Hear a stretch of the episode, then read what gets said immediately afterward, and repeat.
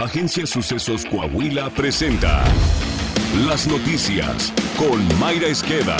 La noticia en síntesis. Esto es lo más relevante para empezar. Buenos días. Hoy es viernes 24 de junio. Van 175 días del 2022 al que le restan 190 por transcurrir.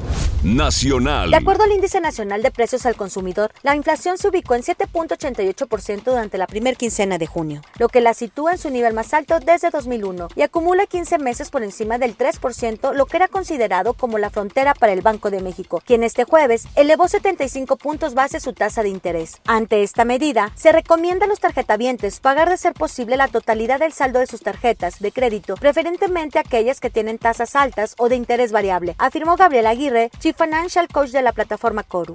Seguridad. En un audio difundido por la revista Proceso, Elías Acarmicha, fundador y miembro de la empresa de bienes raíces Fibra 1, reveló que la Fiscalía General de la República extorsionó a los accionistas de esa empresa para conseguir el cheque por 2 mil millones de pesos que Alejandro Gersmanero le entregó al presidente López Obrador como supuestas recuperaciones derivadas de las acciones de combate a la corrupción. No les congelamos cuentas, háganle como quieran. Sabemos que van a poder descongelar, pero se van a tardar de 8 a 15 días. O llega un arreglo ahorita o no lo llegan un arreglo.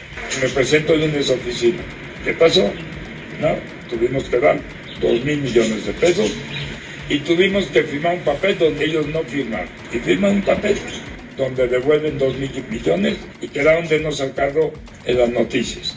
Y lo primero que hicieron fue sacarlo al otro día en las noticias. En febrero del presente año, la revista Proceso publicó que el cheque entregado por Hertz Manero a López Obrador provenía de acuerdos extrajudiciales y que a casi dos años de su entrega no se había podido utilizar y tuvo que ser devuelto a la FGR. La misma casa editora, en su investigación Casas Abandonadas del Infonavit, Historia de Negocios Millonarios y una alegada trama de corrupción, mostró cómo los 2 mil millones de pesos fueron entregados por los hermanos André y Max Elman como acuerdo reparatorio por su supuesta participación en un fraude al Infonavit por más de 5 mil millones de pesos.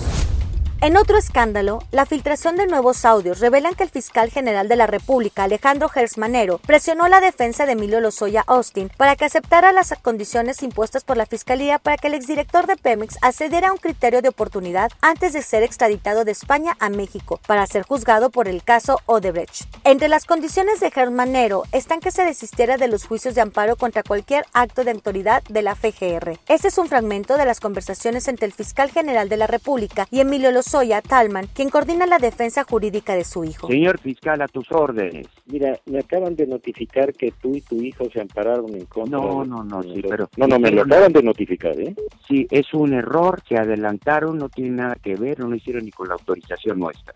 Bueno, nada más para que no vaya a haber una. Un, yo, yo no acepto dobles lenguajes, ¿eh? Para Ni, nada. ni las jugadas de ese pinche bandido del, del abogadete ese, ¿eh? Lo, por eso lo puse en orden ayer, te pido una amplísima disculpa eh, y lo voy a reiterar ahora en unos minutos. Que, se Estoy a- desista, que se desista de inmediato, porque así yo no juego, ¿eh? Que se desista del amparo. Ya no metas ese cabrón, por favor, enfrente, porque las cosas las va a echar a perder.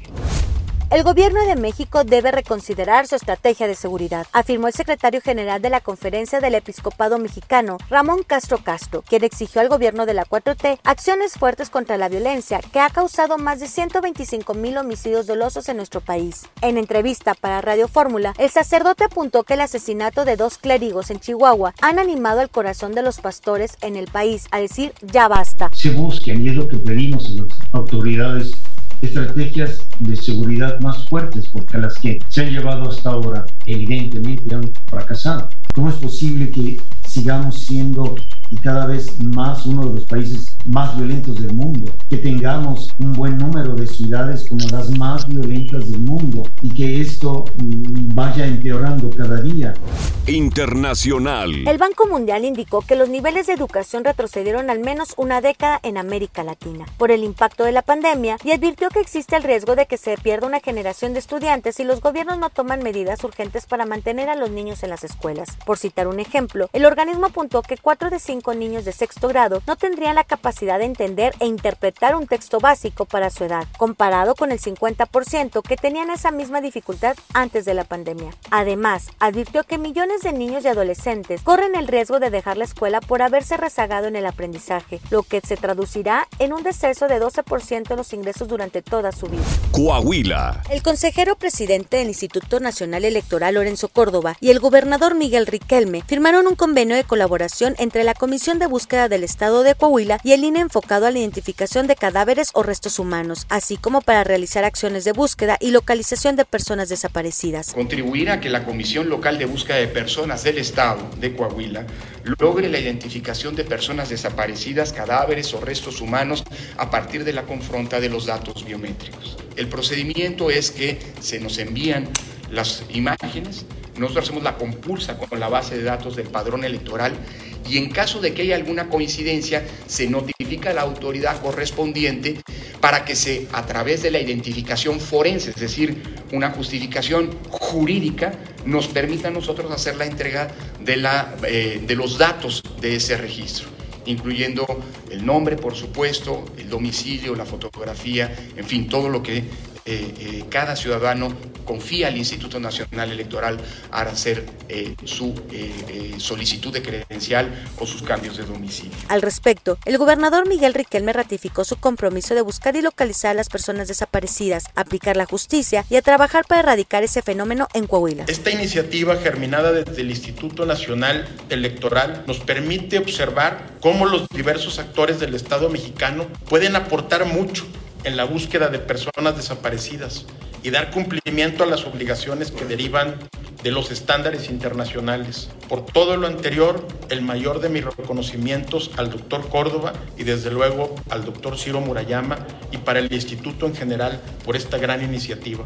Saltillo. Durante la reunión semanal de seguridad que encabezó el alcalde José María Frastrosiller, se valoraron los resultados obtenidos en el operativo antialcohol y se determinó darle continuidad para la prevención de accidentes viales y mayor seguridad de la ciudadanía. En la jornada de trabajo, se informó que desde finales del mes de marzo se han realizado 52 operativos antialcohol con dos filtros de manera simultánea en distintos puntos de la ciudad. Derivado de esas revisiones, se ha detenido a 462 personas, de las cuales 314 pagaron la multa, mientras que el resto cumplió con las horas de arresto correspondientes. Está usted bien informado. Sucesos Coahuila.